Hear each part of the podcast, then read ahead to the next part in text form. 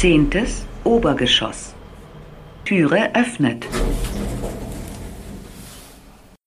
Sobald die Tür der engen Liftkabine im zehnten Stock des Universitätsgebäudes in der Josephirenstraße in Innsbruck aufgeht, öffnet sich ein Freiraum. Ein freier Raum für die Literatur. Denn hier ist das Literaturhaus am Inn beheimatet. Seit den Feierlichkeiten zum 25-jährigen Bestehen des Literaturhauses im vergangenen Jahr gibt es eine Kooperation zwischen dem Literaturhaus und unserem Podcast. In der ersten Kooperationsfolge war die deutsche Buchpreisträgerin von 2021, Antje Ravik-Strubel, zu Gast. Heute sprechen wir mit Tanja Reich, die gemeinsam mit Elisabeth R. Hager am 17. November 2022 im Literaturhaus am Inn zu Gast war. Das Gespräch mit der Autorin führen heute Gabriele Wild, langjährige Mitarbeiterin und zuständig für das Programm des Literaturhauses, und Viktoria Strobel. Viel Spaß mit dieser Folge von Auf Buchfühlung. Danja Reich wird momentan als eine der innovativsten und man kann vielleicht aufgrund ihrer vielen Tätigkeiten auch sagen, schillerndsten Personen in der österreichischen Literaturwelt gehandelt. Danja Reich wurde 1986 in Lana bei Meran geboren und wuchs auch dort auf und lebt mittlerweile schon lange in Wien. Danja Reich wuchs mit und unter Büchern auf. Die Bibliothek ihres Heimatorts war bald ausgelesen. Auch das Schreiben war schon früh Teil ihres Lebens. Im Jugendalter veröffentlichte sie bereits einige Geschichten und nahm an Wettbewerben teil. 2019 war es dann soweit. Ihr Debütroman mit dem Titel Jesolo erschien und zwar im Blessing Verlag.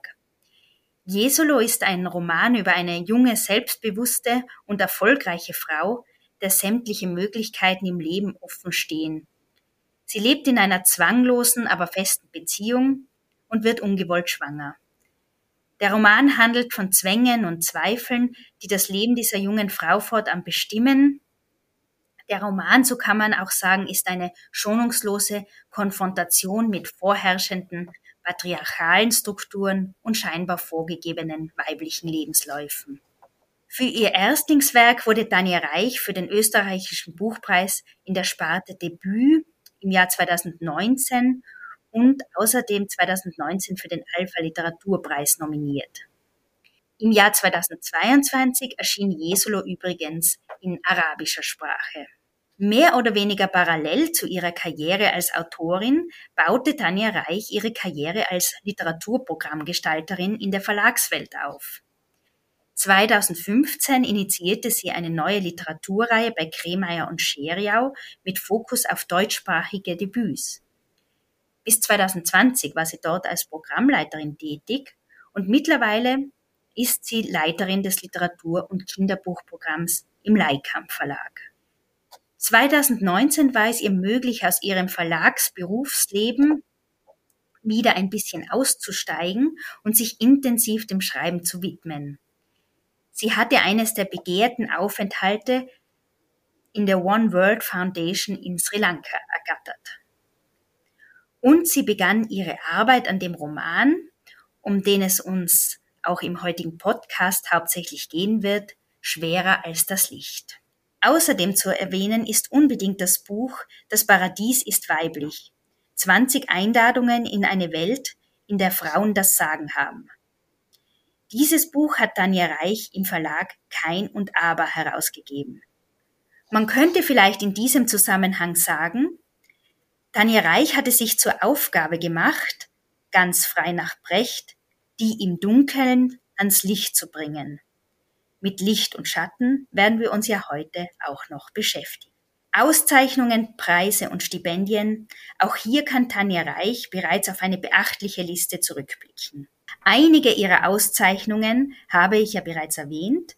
Zuletzt saß sie 2022 als Finalistin des Literaturpreises Floriana auf der Bühne, der in Oberösterreich ausgetragen wird. Mit dem Literaturhaus am Inn verbindet Tanja Reich auch schon eine kleine Geschichte unterschiedlicher Begegnungen. Ich habe jetzt im Vorfeld darüber nachgedacht, wie wir beide eigentlich als erstes in Kontakt gekommen sind. Und ich kann mich noch gut daran erinnern, dass Tanja Reich mir einmal ein Mail geschrieben hat. Damals war sie noch bei Kremer und Scheriau und sie hat einen Besuch in Innsbruck angekündigt, um mir das neue Literaturprogramm des Verlags vorzustellen. Ich erinnere mich noch gut an ein langes und konstruktives Gespräch über Literatur und bald darauf hörte ich wieder von Tanja Reich und dieses Mal von ihr als Autorin. Ja, und als solche war sie auch bereits zweimal im Literaturhaus am Inn zu Gast, einmal im vergangenen Juni 2022 mit Gertrud Klemm und Feridun Zaimoglu. Damals wurde die Anthologie Das Paradies ist weiblich im Literaturhaus am Inn präsentiert und im November 2022 war Daniel Reich gemeinsam mit Elisabeth R. Hager zu Gast, um ihren Roman Schwerer als das Licht zu präsentieren. Hallo, liebe Tanja, schön, dass du heute wieder bei Auf Buchfühlung zu Gast bist. Ja, hallo Victoria, danke für die Einladung. Ähm, ich sage ja jetzt ganz bewusst wieder, denn du warst ja schon einmal bei uns zu Gast und zwar vor etwas mehr als einem Jahr am 4. November 2021, um mit uns über das Herbstprogramm bei Leikam zu sprechen. Damals wart ihr gerade mitten in einem Relaunch, habt das Verlagsprogramm aus- und umgestaltet. Aufgebaut habt ihr das Kinderprogramm, das war komplett neu. Heute bist du als Autorin zu Gast und ich möchte gleich sagen, du bist nicht alleine heute hier, weil wir haben auch die Gabriele Wild vom Literatur Kulturhaus Innsbruck zu Gast, die mit mir heute in dieser Kooperationsfolge ähm, diese Folge gestalten wird. Ähm, Genau, also du bist heute bei uns als Autorin zu Gast. Dein Roman Schwerer als das Licht ist 2022 im Blessin Verlag erschienen. Ich weiß, du wirst oft gefragt, wie sich das alles eigentlich ausgeht in deinem Leben, aber geht sich neben dem Schreiben eigentlich irgendwas anderes aus? Naja, es ist immer so bei mir, äh, es gibt so diese Phasen, wo das eine wichtiger ist als das andere, wobei immer, es steht natürlich immer alles gleichberechtigt daneben, aber manchmal nehme ich mir halt Schreibauszeiten und bin dann weniger im Verlag. Äh, jetzt war ich auf Lesereise und auch im Verlag, also das war jetzt ähm, eher 80 Prozent Verlag, 20 Prozent Lesereise mhm. äh, und ich schreibe einfach nichts im Moment. Und es wird dann wieder diese Phasen geben, wo ich dann einen Schreibaufenthalt mache, drei Wochen nicht erreichbar bin und ähm, vielleicht daran denke, ob ich nochmals ein Buch schreiben werde. Ja, wie schon angekündigt, Gabriele Wild führt heute mit mir dieses Gespräch. Hallo Gabi, schön, dass du da bist auch. Ja, hallo Victoria, hallo Tanja. Freut mich, euch wiederzusehen. Du hast es gerade gesagt, Tanja, es gibt immer Phasen, wo du eigentlich mehr Autorin bist oder mehr Verlegerin bist. Aber gibt es auch so etwas ein, äh, wie ein Autorinnenherz, das so mehr in dir schlägt als das Verlegerinnenherz? Gibt es das oder willst du dazu gar nichts viel sagen? Diese Fragen sind total gemein.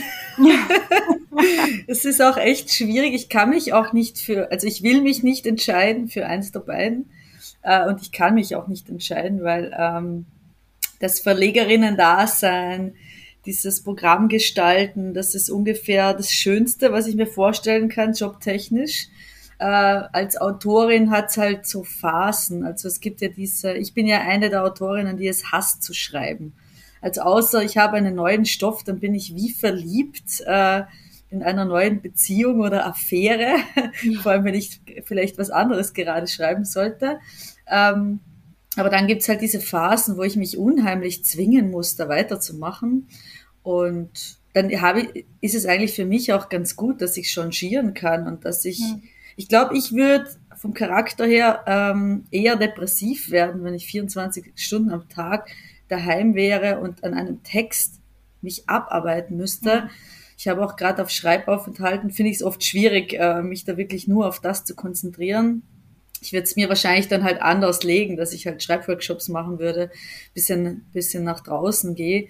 Ähm, aber ich finde eigentlich diese Gleichzeitigkeit total schön. Es befruchtet sich, es gibt da immer wieder schöne Symbiosen und ja. möchte keins von beiden missen eigentlich. Wir haben ja schon gesagt, du bist heute ganz exklusiv mit deinem Roman Schwerer als das Licht zu Gast bei uns. Und ich werde es einmal ganz kurz für unsere Hörerinnen, also wirklich ganz, ganz kurz zusammenfassen. Du kannst da Stopp rufen und sagen, Vicky, du hast das falsch verstanden oder was auch immer, aber ich fasse jetzt einmal zusammen. Äh, angesiedelt auf einer tropischen Insel, die einen schleichenden Verfall erlebt und die sich aufzulösen scheint, erzählt der Roman in zwei sich abwechselnden Erzählsträngen und aus zwei sich abwechselnden Erzählperspektiven. Einmal wird in der ersten Person, dann wieder aus der dritten Person äh, erzählt vom Überleben auf einer sterbenden Insel.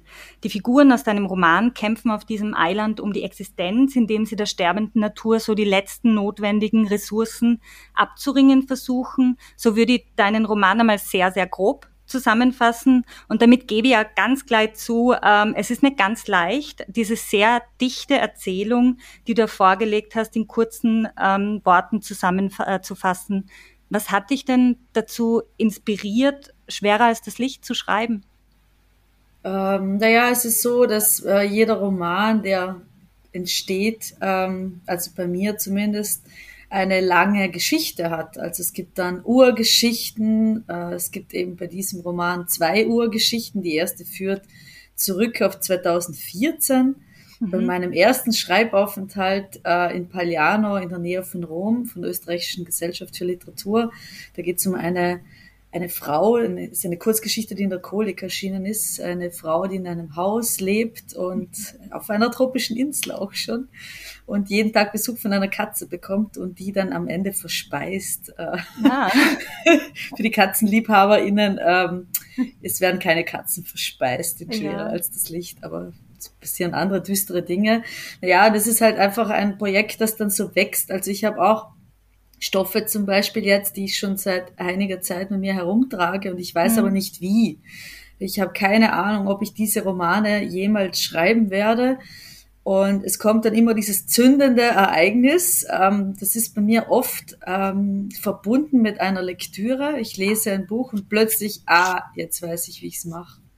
Mhm. Und dann ist das, was halt bei mir viele Jahre geschwelt hat, ähm, mhm. kommt dann raus mit einem ersten Satz und dann weiß ich, das ist der Start einer langen Leidensgeschichte. Mhm. und eben, ich habe jetzt zum Beispiel schwerer als das Licht, da habe ich jetzt doch fast fünf Jahre nicht kontinuierlich, das kann man sich schon so vorstellen. Ich arbeite ja eben nicht 24 Stunden am Text, aber es sind Texte, die lange Zeit brauchen zu reifen. Und da muss einfach viel an Recherche, an Erfahrung mit hineinfließen. Bei dem Buch musste ich auch sehr viel selber erst verstehen. Also was sich da eigentlich ähm, so nach und nach, was sich da nach und nach zusammenfügt. Ja, war wie ein Puzzle eigentlich, das ich selber lösen musste. Mhm. Danke, Danja. Ich darf hier einhaken. Vielleicht noch einmal dazu zur Inspiration, weil du hast ja im Literaturhaus am Inn, wo du ja vor zwei Wochen zu Gast warst, hast du ja auch äh, darüber ein bisschen gesprochen, dass auch die große Fluchtbewegung 2015 dich ähm, dazu bewegt hat, diesen Roman zu schreiben. Es ist ja auch so, dass die Figur in deinem Roman, die Protagonistin oder Ich-Figur, ja so angeschwemmt wird auf diese Insel. Also man könnte ja ahnen, dass hier ein großes Unglück passiert ist. Sie kämpft auch noch so mit, mit äh, Erstickungserscheinungen und ist wirklich so aus dem Wasser raus und dass sie gerade und gerade es geschafft hat. So hat man den Eindruck. Ja, und ähm, wenn man jetzt auch äh, an 2000, wenn man jetzt mal kurz ganz auf diese ähm, damalige Gegenwart, die politische Gegenwart geht und, und sich nochmal in Erinnerung ruft. Das ist ja leider heute auch nicht so ganz anders, aber damals war auch ganz ähm, groß immer wieder natürlich in den Medien, man hat es mitbekommen, Kenternde-Boote, Flüchtlinge in Seenot, unerträgliche Bilder, die um die Welt gingen. Ähm, ja, Möchtest du uns auch darüber, äh, über diese Überlegungen, wie die eingeflossen sind oder wie die schon im Vorfeld so mitgespielt haben, möchtest du uns darüber auch noch etwas erzählen? Ja, genau, also das äh, eben, wir haben im Literaturhaus eigentlich zum ersten Mal darüber geredet. Äh, das ist nämlich, also bisher ist mein Roman halt hauptsächlich zum Thema Klimawandel besprochen worden. Ähm, und es ist ja auch spannend, wie erstens, wie lange ein Zeit, also quasi ein Roman wächst, zu welcher Zeit der eigentlich entstanden ist und wie er dann neu interpretiert wird, sobald er dann erscheint. Das ist ja auch das Tolle an Literatur, dass ähm, je nach Zeit die Texte sich verändern und ähm, mit verändern. Also sehr wunderbar, wie auch Franz Kafka zum Beispiel immer noch komplett aktuell gelesen werden kann. Und das ist einfach schon jetzt sehr lange Zeit her, dass er diese Texte geschrieben hat. Und ähm, es ist eben auch, natürlich war das ein extremes Thema, als ich das damals geschrieben habe. Und äh, meine Protagonistin baut ja an einer Festung, um sich vor den anderen zu beschützen. Und ähm, das war schon die Frage. Also erstens, was halt hineinfließt, ist ein Mix aus vielen Varianten, wie man auf die Welt kommen also quasi wie man auf so eine Insel kommen kann, äh, wie eine Lebensgeschichte verlaufen kann, wie es zu Konflikten kommen kann. Also es gibt dann äh, auch Kriegssituationen, es gibt Gewaltsituationen, es gibt dieses Anspülen. Die Ursprungsidee war auch vier verschiedene Ankünfte zu zeigen, verschiedene Varianten einer Ankunft und wie dann die Geschichte einen verschiedenen Verlauf nimmt. Ähm, und vor allem auch dieser Hass gegeneinander, das war das, was ähm, mich umgetrieben hat bei diesem Buch eigentlich auf die ähm, Festung, worüber du gesprochen hast, dieses Bauen der Festung und so weiter, diese, äh, darüber werden wir auch noch zu sprechen kommen. Ich wollte nur jetzt ganz anschließend ähm, an dem, was du vorher gesagt hast, auch noch gleich äh, ähm, dazu fragen. Du hast nämlich von Bastelteilen gesprochen, die sich da so zusammengefügt haben in deinem Roman. Es war, also war wirklich so eine Arbeit wie, wie Bastel zusammenfügen. Und da möchte ich äh, gleich noch auf die Form auch zu sprechen kommen, wie du diesen Roman dann letztendlich zusammengebaut hast. Es äh, gibt ja zunächst diesen Prolog und dann gibt es, wenn ich richtig gezählt habe, acht Kapitel und, in dies, und diese Kapitel sind auch oft einmal unterteilt noch in einzelne Abschnitte. Und ähm, eben wir sind. Heute gibt's, ich muss selber ah, nachdenken. Es gibt fünfmal Gegenwart, und viermal Rückblende, so ist es. Ah, siehst, da habe ich mich eh schon verzählt, genau. weil ich hätte nämlich den Achter jetzt wunderbar gefunden, weil da wollte ich gleich noch so eine Unendlichkeit der Geschichte eingehen, die ja auch so irgendwie mit hineinschwingt. Das müssen wir jetzt aber gar nicht auch weiter verfolgen. Aber wir haben uns äh, eben ähm, gefragt, eben wie, wie du das, äh, ob du schon ein bisschen wie mit einem Plan an den Roman herangegangen bist und den dann, oder dir schon gedacht hast, du machst das irgendwie so mit, mit Abschnitten und so weiter oder ob das äh, sich entwickelt hat im Schreiben. Das wollten wir eigentlich wissen. Ich habe tatsächlich auch immer wieder ganz unromantisch mit Excel-Listen gearbeitet. also ich habe das, dieser Roman ist sehr ko komponiert, würde ich sagen. Also es gibt halt einerseits diese Miniaturen, und dann diese durcherzählten Rückblenden.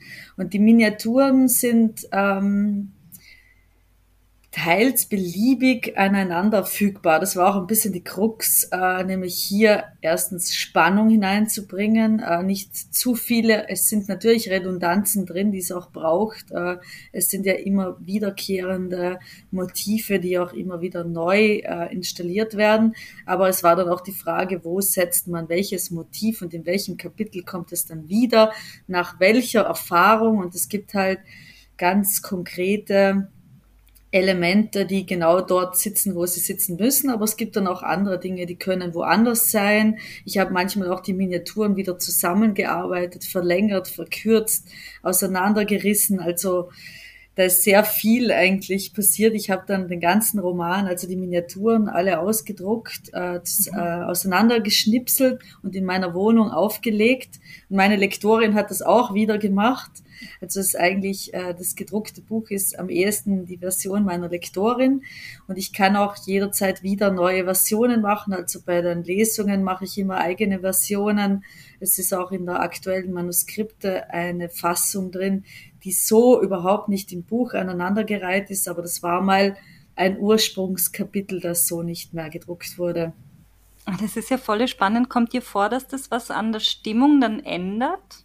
Ja, sehr. Also ja. ich muss auch bei den Lesungen immer schauen, wenn ich zum Beispiel zwischendrin Miniaturen weglasse, ja. dass die wieder zusammenpassen, weil es ist sehr oft, äh, dass ich vielleicht ein bisschen positivere Stimmung einem dünkleren äh, Kapitel gegenüberstelle und dass es Motive sind, die ineinander übergehen oder ausgelöst sind voneinander. Mhm. Also das ist relativ komplex gewesen, die Arbeit an diesem Roman. Weil die finale Version, so wie man sie quasi im Buchhandel kaufen können, ist ja eine sehr düstere, würde ich mal sagen. Ich habe immer so ein bisschen an Horrormotivik denken auch müssen. Du hast eh gesagt, du hast mit Spannung gearbeitet, hast ähm, ähm, ganz, ganz intensiv an dieser Stimmung gearbeitet. Die Ich-Erzählerin und auch aus der dritten Erzählperspektive gerät da in meiner Lesart sehr, sehr tief hinein in so ein Herz der Finsternis. Ähm, es kippt immer wieder ins Magische und ins Surreale auch. Das ist jetzt kompletter Kontrapunkt, kommt mir vor zu deinem sehr realistischen Jesolo. Was hat dich denn dazu bewogen, das so ganz anders zu machen und es so ins Magische auch kippen zu lassen? Naja, also bei Jesu ist es so, das war ähm, eigentlich ein Buch, das gar nicht so richtig meinem Schreiben entspricht. Mhm. Also äh, ich habe mich dann mit dem Buch ja nur deshalb dann versöhnt, weil das letzte Kapitel, das manche nicht mögen, weil es ihnen zu offen und zu surreal wird, mhm. äh, das ist das, mein eigentliches Schreiben. Und das ist immer so, bei allen Kurzgeschichten kommt vielleicht ein halbwegs realistisches Setting und es endet mit einer sehr absurden, surrealen Ende.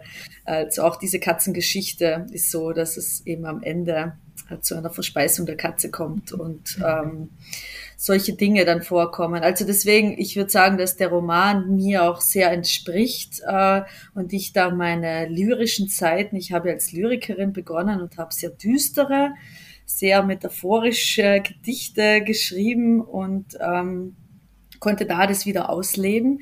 Und in den Rückblenden habe ich wieder das Realistischere hineingenommen und konnte auch mal ein bisschen blumiger schreiben, weil ich finde, bei diesem Buch kann man das auch mal verzeihen, wenn ich ein bisschen übers Ziel hinaus schieße, weil es ist eh alles sehr dunkel und düster.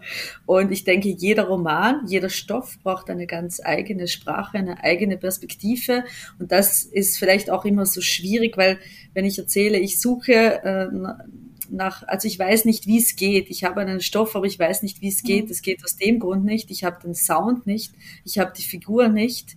Und dann kann ich nicht schreiben. Und manchmal ist plötzlich dieser Sound da und dann geht's los. Und der wird beim nächsten Buch wieder komplett anders sein müssen. Mhm. Dieser Sound, Gabi, ist uns auch ganz äh, intensiv aufgefallen. Darüber werden wir auf jeden Fall in diesem Gespräch auch noch sprechen. Wir haben lang drüber geredet, die Gabriele und ich. Ja, ganz genau. Und ich möchte da anschließen, du hast von den lyrischen Seiten, von deinen lyrischen Seiten gesprochen. Du hast auch davon gesprochen, dass du dich mal ein bisschen blumig hier ausdrücken konntest, dass dir das auch Spaß gemacht hast, dass eben diese Art zu schreiben dir auch sehr liegt. Ähm, Vicky hat gesagt, diese Horrormotivik und ich finde, das passt jetzt ganz gut zu dem, was ich ansprechen möchte, nämlich zu großen biblischen Themen, weil da ist ja auch jede Menge Horror drin, wie wir wissen, vor allem zwar auch im Alten Testament, da war ja auch das Neue, spart hier nicht aus mit diesen Themen. Ähm, allein schon, wenn wir uns anschauen, Anfang, Ende, Krieg, Zerstörung, Auslöschung, Untergang, aber auch Wiederanfang und Erlösung. Ich glaube, das kommt auch irgendwie ein bisschen vor in deinem Roman. Ich habe es zumindest so herausgelesen. Ja, eben, und vielleicht kommen wir doch auch noch einmal zu meiner Unendlichkeitsthese, also diese un, eine Art unendliche Geschichte. Mhm. So habe ich es mir irgendwie so notiert. Und ja, daraus hat sich für mich auch eben die Frage ergeben, lag das auch ein bisschen so darin, ähm, dass man damit vielleicht, ähm, vielleicht muss man so schreiben, um wirklich auch bewusst zu machen, was auf dem Spiel steht sozusagen? Oder ist das zu groß gedacht von mir?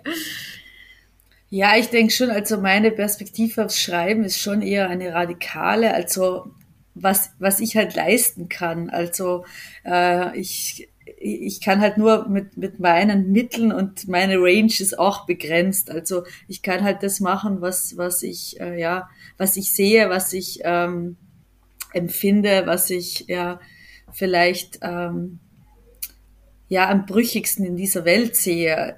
Und, und da möchte ich dann hineinhacken. Und ich mag halt, also es wird dann oft bemängelt, dass ich keine positiven Enden schreibe oder halt nur so lala positiv, kann sich jeder denken, wie er will.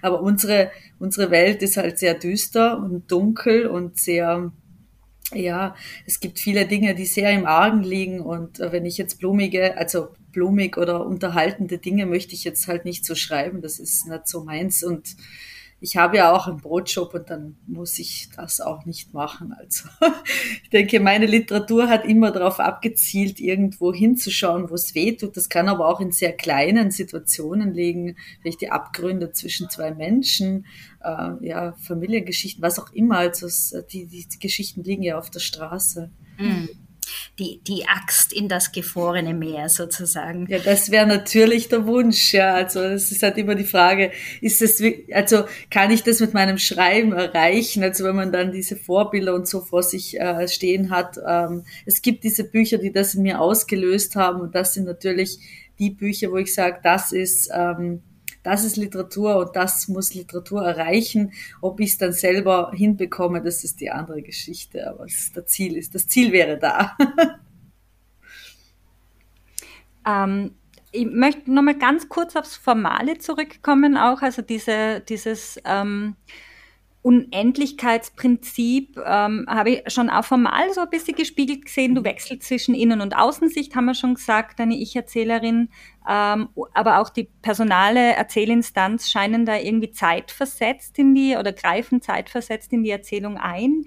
Ähm, die, also formal dreht sie da einiges im Kreis, es ist dissonant, ähm, ein, ein, ein Aussprechen aus, dieser, aus diesem, diesem immer gleichen Kreis scheint so ein bisschen unmöglich. Worum ging es dir denn dabei? Ja, also das ist schön, dass ihr das auch beides so gelesen habt. Also es ist ja auch so angelegt, dass man die Geschichte nochmal lesen kann und es geht dann wirklich im Kreis und es geht auch äh, vielleicht am ehesten um das, dass äh, wir, wir kommen ja nicht von nichts und gehen dann wieder, sondern wir sind das Produkt unserer Vergangenheit. Und es gibt diese kollektive Erinnerung und ähm, wir sind immer in einem Zusammenhang auf dieser Welt. Und ähm, das ist es vielleicht, wenn das jetzt, das klingt vielleicht als Größenwahnsinnig, aber der Roman ist am ehesten, sind da Elemente aus vielen Dingen unserer Geschichte drin.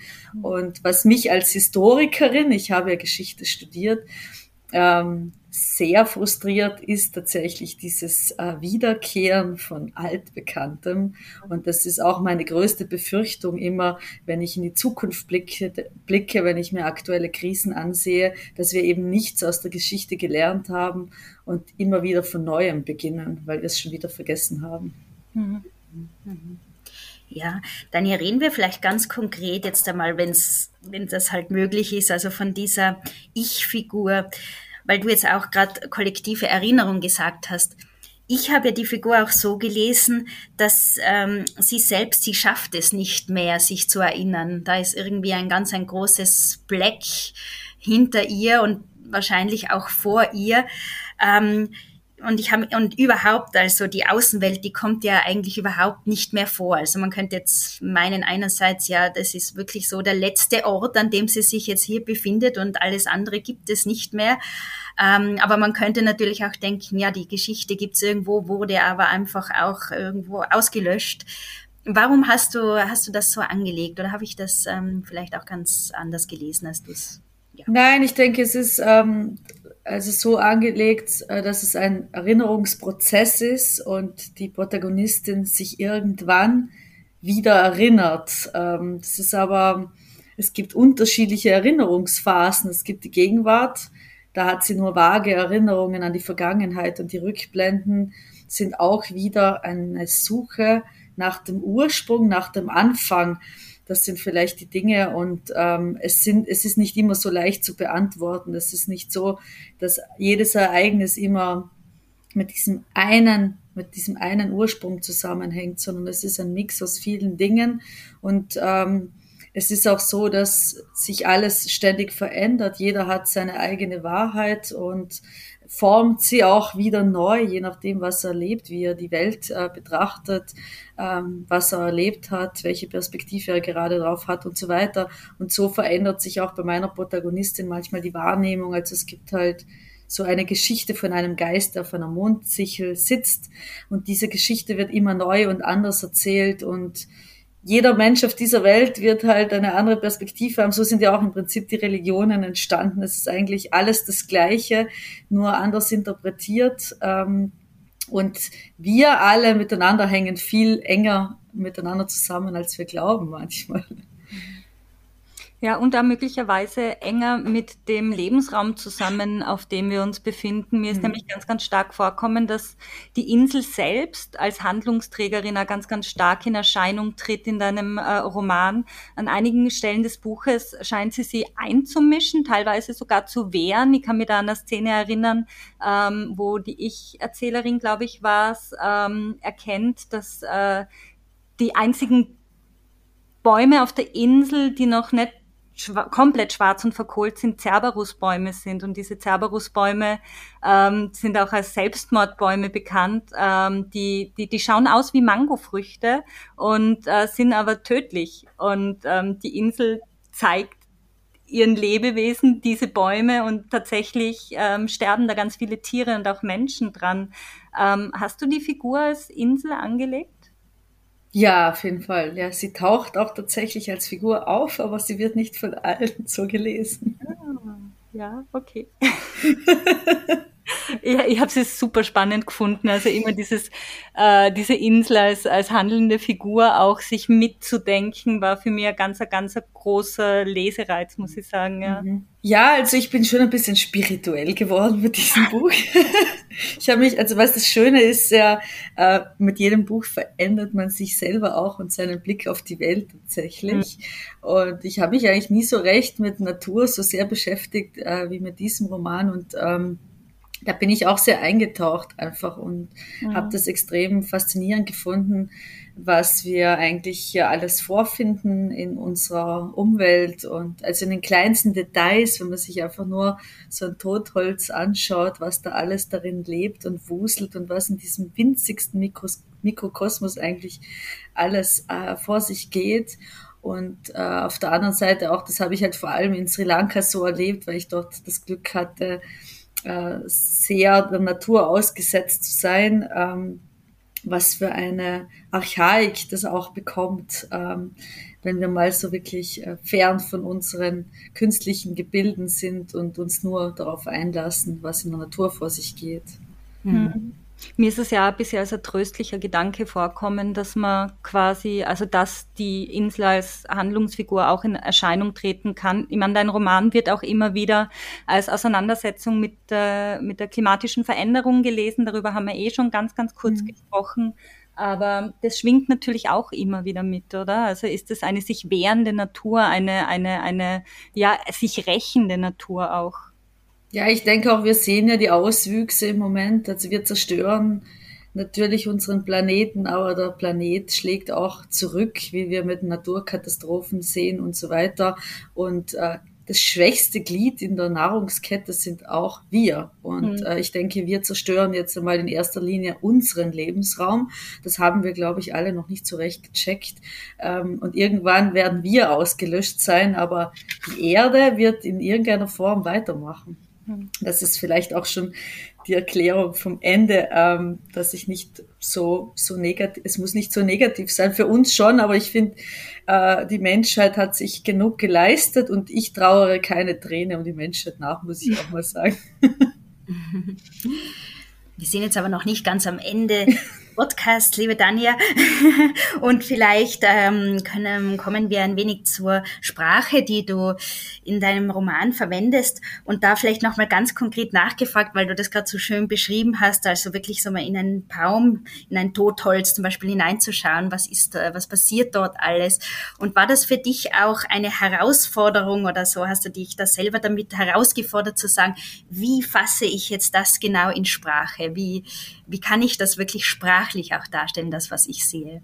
Also was ich wirklich schwierig gefunden habe bei diesem Roman ist, äh, ist unsere Sprache ist so arm, was äh, Gerüche, Geräusche betrifft. Äh, da gibt's halt immer nur die gleichen Dinge, die man verwenden kann. Und ohne dann immer das Gleiche zu schreiben, äh, muss man da sich schon ein bisschen was einfallen lassen und vielleicht auch eher mit Stimmungen arbeiten, dass man es hört, also dass man selber diese Töne hört und die Gerüche und gar nicht so beschreiben, wie, wie sich das jetzt ähm, anhört oder wie das jetzt äh, quasi riecht und so weiter.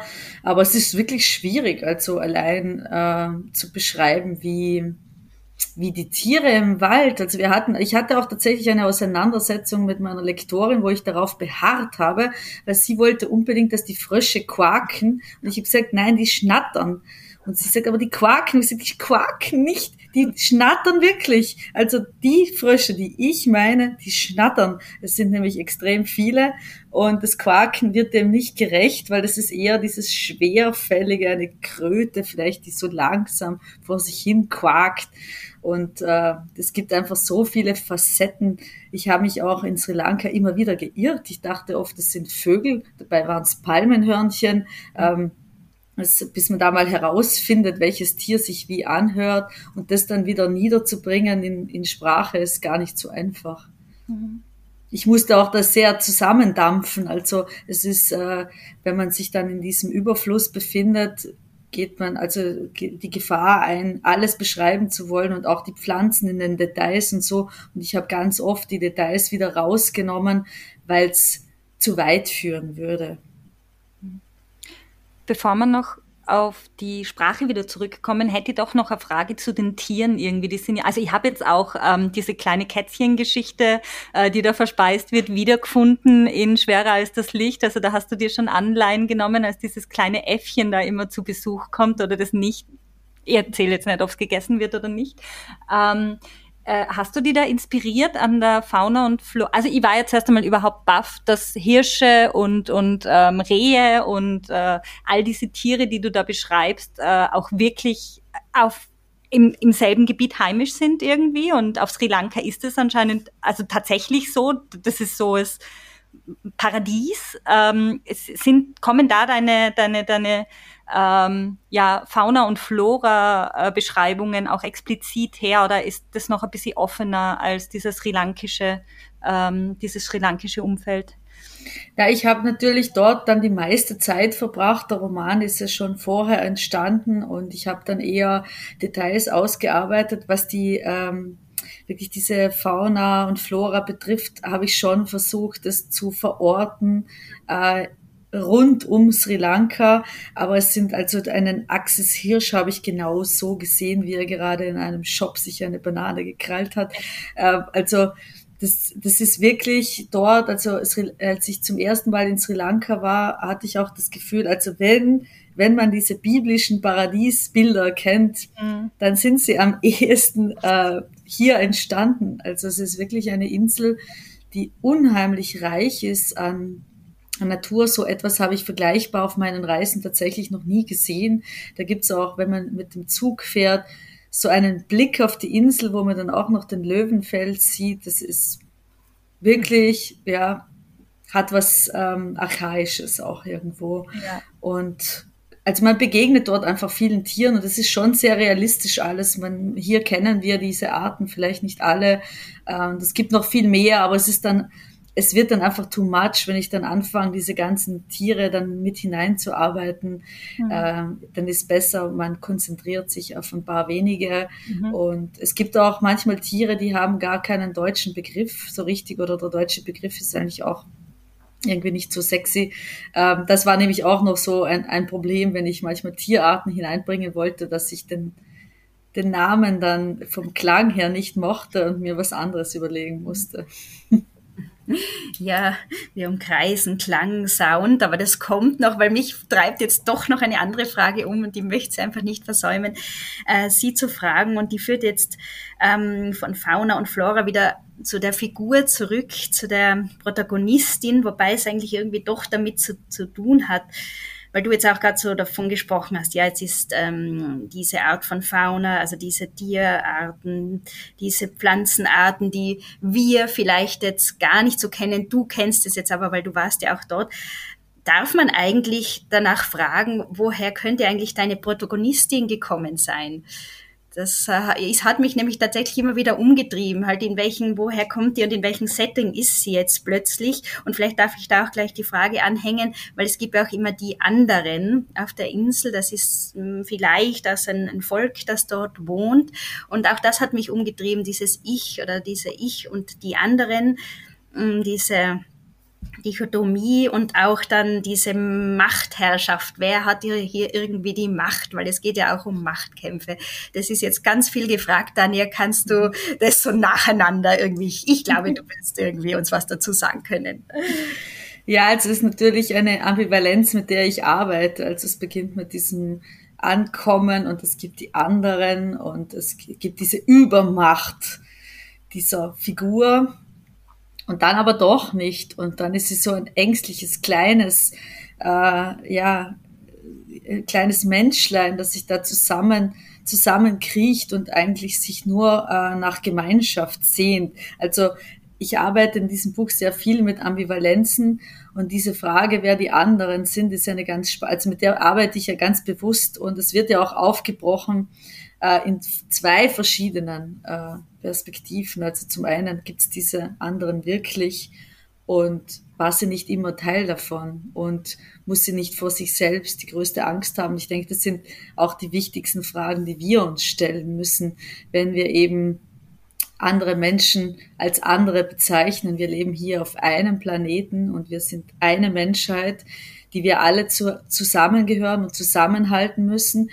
Wir haben, wir sehen das äh, bei den globalen Krisen, was dabei rauskommt, wenn sich ähm, vor allem die westlichen Nationen äh, glauben schlauer zu sein, fällt es uns wieder auf den Kopf. Ich fand es wirklich schön bei den äh, bei der Corona ähm, bei den Impfstoffdebatten. Äh, es hilft nichts, wenn wir hier zum fünften Mal geimpft sind. Wenn, wenn sonst niemand geimpft ist, dann kommen immer wieder neue Mutationen und wir kriegen immer wieder einen auf den Deckel und das finde ich super.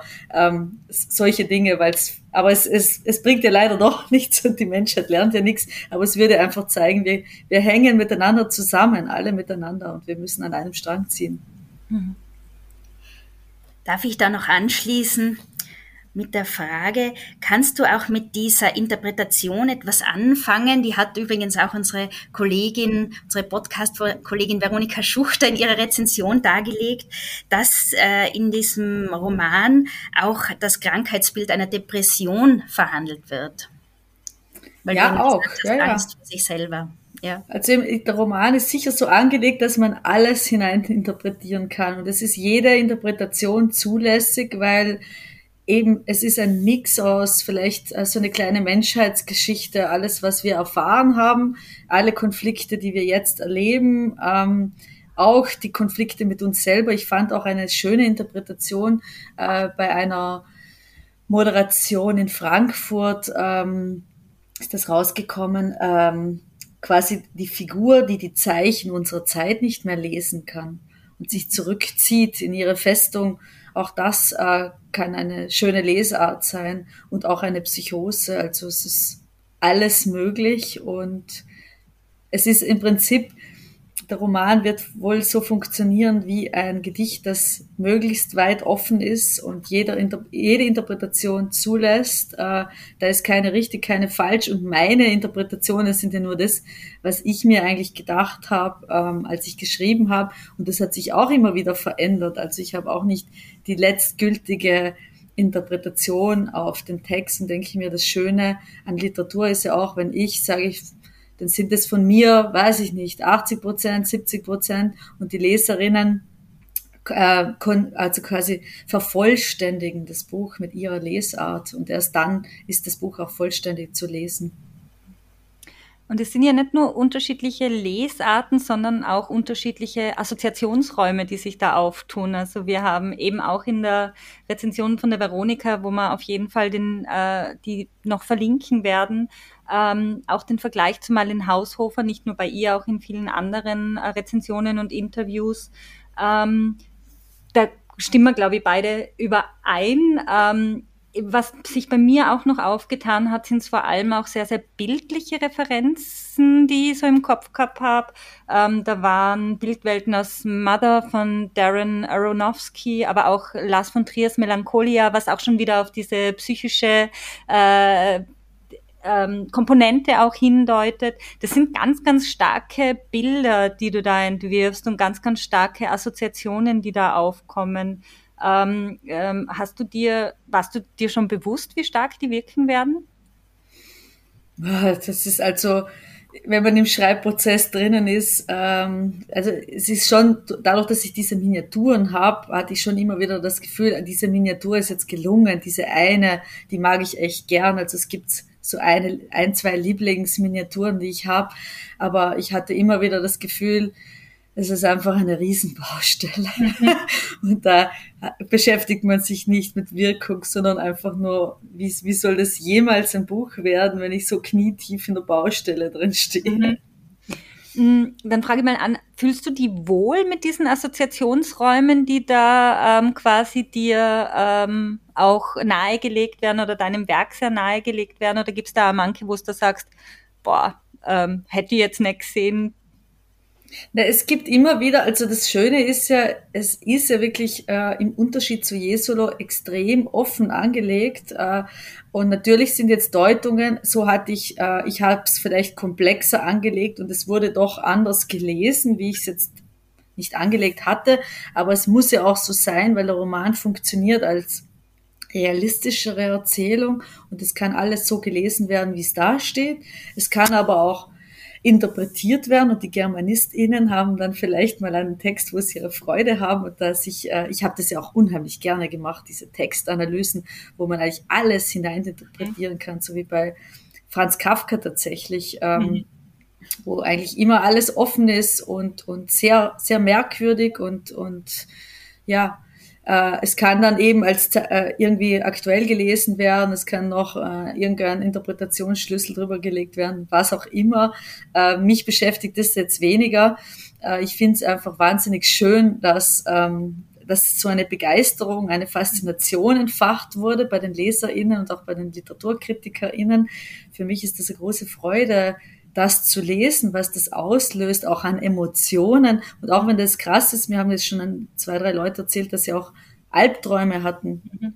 Ähm, dass das ausgelöst werden kann durch einen Text. Und beim letzten Roman haben mir auch Leute geschrieben, dass sie geweint haben. Also ich finde, äh, das zeigt, dass die Literatur äh, nicht tot ist und mhm. äh, wir sehr viel bewegen können, eigentlich auch als Autorinnen, auf dieser Gefühlsebene. Mhm. Ja, Albträume, Tanja, können schon einige deiner Szenen auslösen, die du da beschreibst. Ich spreche die sehr brutalen Szenen an, die ich so ein bisschen unter einer, der Überschrift Szenen der Entmenschlichung auch zusammenfassen würde. Deine Protagonistin hat natürlich, sie hat Waffen, das ist bald klar, also sie, damit sie natürlich auch überleben kann. Ähm, sie schießt äh, Tiere, die sie aber nicht nur verspeist womöglich, sondern auch heute zum Beispiel, aber sie nützt sie natürlich auch. Aber ähm, sie wird auch selbst zur Mörderin, so habe ich es herausgelesen, ermordet einen Mann, mit dem sie auch so etwas wie eine Beziehung hatte und ermordet auch einen dieser anderen, so habe ich es auch so gelesen. Und dann kommt es überhaupt zu dieser albtraumhaften Szene in dieser Festung, von der wir heute auch schon gesprochen haben, in die sie sich da immer wieder selbst zurückzieht und dann diese Szene, wo sie sich mit Blut von oben bis unten auch beschmiert und, und ja, so wie eine Art Kriegsbemalung. Mm, warum waren dir diese sehr brutalen Szenen auch wichtig zu beschreiben und zwar auch in dieser Genauigkeit? Ja, es gibt dann auch also einfach eine Radikalisierung, die ich da angelegt habe. Also es gibt ja verschiedene äh, Motive, die halt dahin führen. Und ähm, ich denke, dass, also das kann man jetzt verschiedenartig äh, für sich lesen. Ich denke, dass der Mensch schon auch gut sein kann, aber eben auch von, von äh, zu einer ja, radikal werden kann unter bestimmten Voraussetzungen und dass in uns allen halt beides angelegt ist und wir eigentlich in der Hand haben, für welche Seite wir uns entscheiden. Ich habe auch nach ähm, Parallelen gesucht zwischen Jesolo und Schwerer als das Licht und ähm, wie du es vorher schon anklingen hast lassen, dieses Ende habe ich ganz, ich oute mich, ich habe es ganz großartig gefunden. Also mir hat es extrem viel Spaß gemacht, wie sie dann das in diesem surrealen Unterwasserreich ähm, auch auflöst, die Geschichte, und wie dann plötzlich alles wieder möglich ist, was da vorher so gerade und, und, und unausweichlich gewirkt hat. Und ähm, ganz, ganz stark in Jesolo und auch in ähm, Schwerer als das Licht ist dieses Motiv des Meeres. Das war ähm, so, also in Schwerer als das Licht bildet den Anfang und immer wieder so ein Bezugspunkt. Also ähm, der Körper der Ich-Erzählerin wird ja vom Meer ausgespuckt. Was hat denn dieses Meer mit deinen Werken zu tun und vielleicht auch so ein bisschen mit dir? Ja, es, ähm, also ich bin wirklich eine äh, Meerfetischistin. Ich fühle mich da sehr hingezogen. Ich denke, ähm, dass wir uns alle sehr hingezogen fühlen zum Meer, weil unser Ursprung dort stattgefunden hat. Also ich denke, das ist ja auch das, was jetzt so hört Jesolo aus, also Jesolo hört auf aus Gründen, ähm, weil unsere Anfänge im Meer zu finden sind und ähm, es hat was sehr ja, existenzielles und das Meer verbindet halt auch eigentlich diese Ambivalenzen. Es kann total ruhig und friedlich äh, daliegen und wirklich auch eine Art Sehnsuchtsort sein. Ähm, auf der anderen Seite kann das plötzlich extrem wütend werden, sich aufbäumen und zu einer Lebensgefahr für uns werden.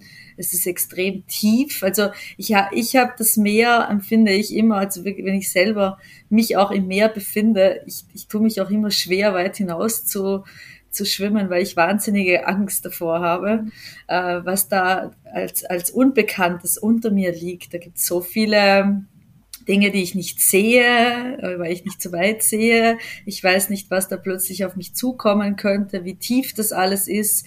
Ähm, habe ich vielleicht gerade, äh, also man weiß ja nicht, ob man gesundheitlich das noch schafft, äh, mhm. ob man in eine Strömung hineingerät. Also es ist schon eine große Gefahr auch, dieses Meer, so schön es auch ist. Und ich denke, das steht für sehr viele Dinge, dieses Meer.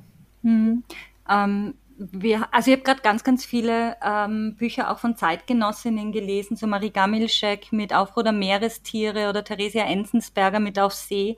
Das sind halt auch immer, also das Meer ist die letzte unerforschte äh, Instanz auf unserer Welt. Das heißt, die bietet so viele Möglichkeiten. Die bietet ganz einfach die Möglichkeit, dass alles anders sein kann. Das habe ich ganz, ganz stark in deinem mhm. Roman eben auch gelesen. Aber ähm, es Nur fünf Prozent sind erforscht ja eben, das ist nichts. Also mhm. da haben wir wirklich ähm, Spielraum für Fantasie und für, ja, für, für, für alles. Momentan ist es aber halt auch, wir haben am Anfang schon drüber gesprochen, sehr, sehr ambivalent konnotiert, weil es natürlich auch, wie du es eh auch gerade angesprochen hast, ähm, äh, ähm, die Problematik dieses Mare Nostrum, du hast so schön zusammengefasst, da gab ich mir wieder in Gedanken geholt, dieses Mare Monstrum, also diese Gefahren, die da auch für unsere Gesellschaft gerade momentan äh, vom Meer ausgehen, das du ja auch quasi angelegt hast drinnen, ja. Mhm. Da habe ich jetzt keine Frage dazu. Sorry. Ja, ja, aber es ist schön, dass das Meer verbindet uns auf der einen Seite und das Meer kann uns auch zur großen Gefahr werden, wie wir jetzt sehen. Und, und das Meer ist eben auch äh, mit vielen Dingen kon konnotiert, also eben ja. auch mit der Flüchtlingsbewegung 2015 und immer noch, wo Leute ihr Leben riskieren, um auf einem Schlauchboot nach Europa zu kommen. Das muss man sich mal vorstellen.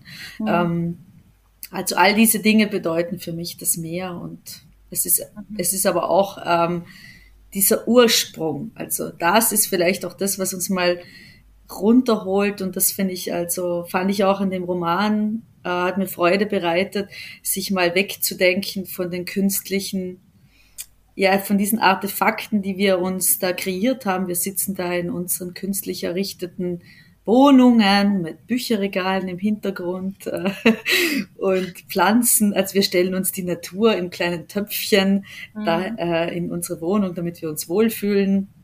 Äh, das hat halt alles, ja, wir haben ein bisschen den Bezug verloren, wo wir herkommen. Mhm. Mhm. Ja, Dani, du hast jetzt wieder in so vielen schönen Bildern gesprochen und sofort hat sich wieder so viel aufgetan, glaube ich, vor unseren inneren Augen. Ich habe mich dann auch noch gefragt, um, ob es vielleicht auch ähm, so ist, also eben deine starke Bildsprache, also, also darauf hinaus habe ich, hab ich darüber angefangen nachzudenken, allgemein über Bilder, eben grauenhafte Bilder ähm, von Flüchtlingen und so weiter. Das heißt, wir leben ja in einer, sagt man ja immer, in so einer, in, in einer Zeit, in der einfach das Bild extrem präsent ist, wichtig ist. Ähm, Instagram und so weiter. Also wir sind eigentlich überflutet von Bildern einer absoluten Bilderwelt. Du bist ja auch eben Verlegerin oder Programmgestalterin in einem Verlag und eben auch Autorin. Deswegen würde mich jetzt besonders interessieren, dich zu fragen, glaubst du, dass unser Denken und vielleicht auch jetzt konkret einmal auf dein Schreiben, aber auch auf das Schreiben anderer bezogen, glaubst du, dass diese Bilderwelt uns irgendwie verändert, beeinflusst, dass wir auch auf einmal anders schreiben und anders denken? Also ich glaube, dass äh, der Film sehr viel beeinflusst hat auf das literarische Schreiben und natürlich auch ähm, die Bilder, aber die gab es ja eigentlich immer schon. Also die gab es ja vor dem Film schon, die Fotografie, äh, die Malerei. Deswegen würde ich sagen eher weniger.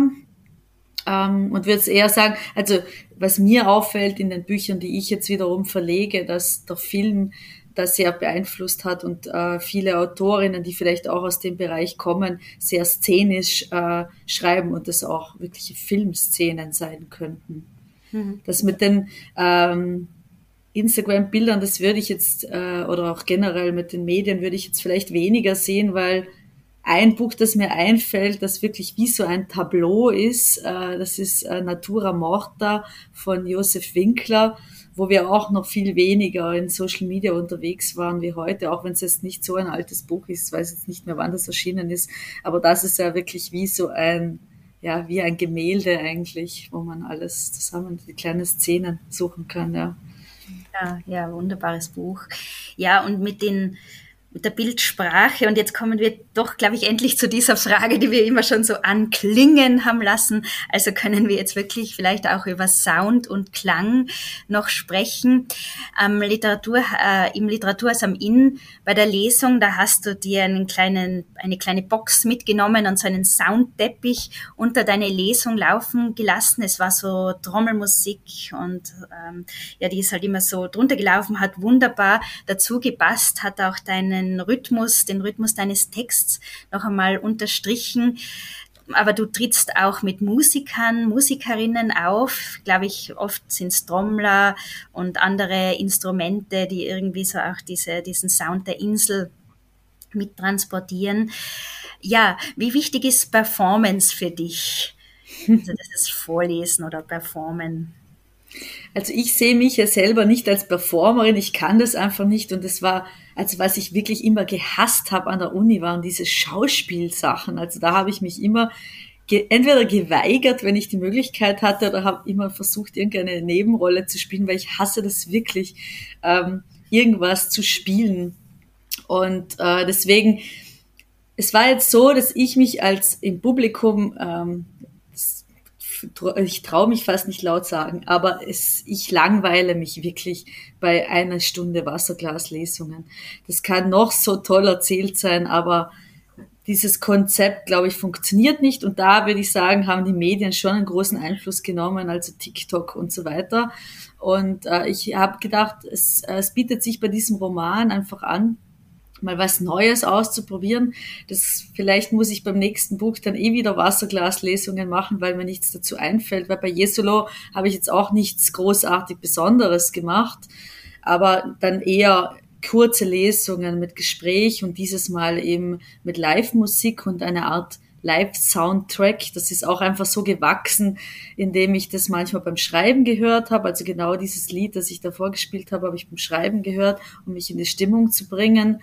Ähm, ich habe dann einen Trailer daraus gemacht, dann habe ich gemerkt, das funktioniert eigentlich ganz gut.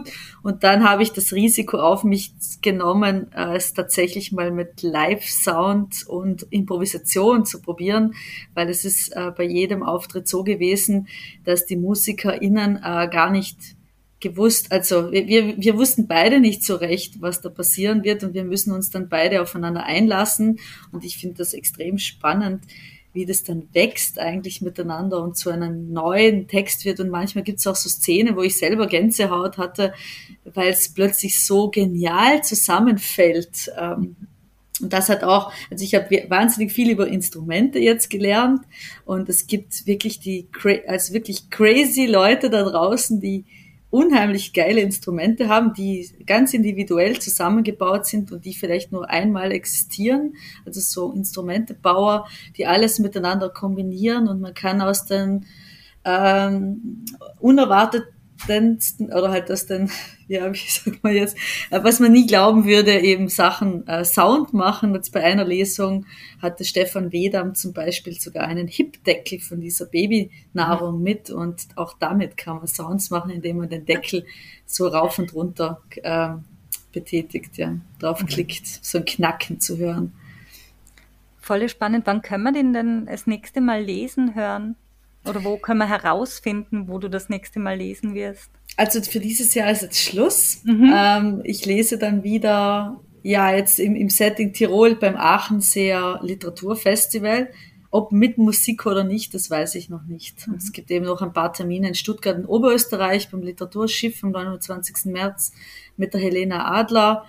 Und genau, Voll ein paar Lesungen kann man sich online noch nachhören. Ich habe so ein paar kleine Lesungsausschnitte auf meinem Instagram-Kanal auch online.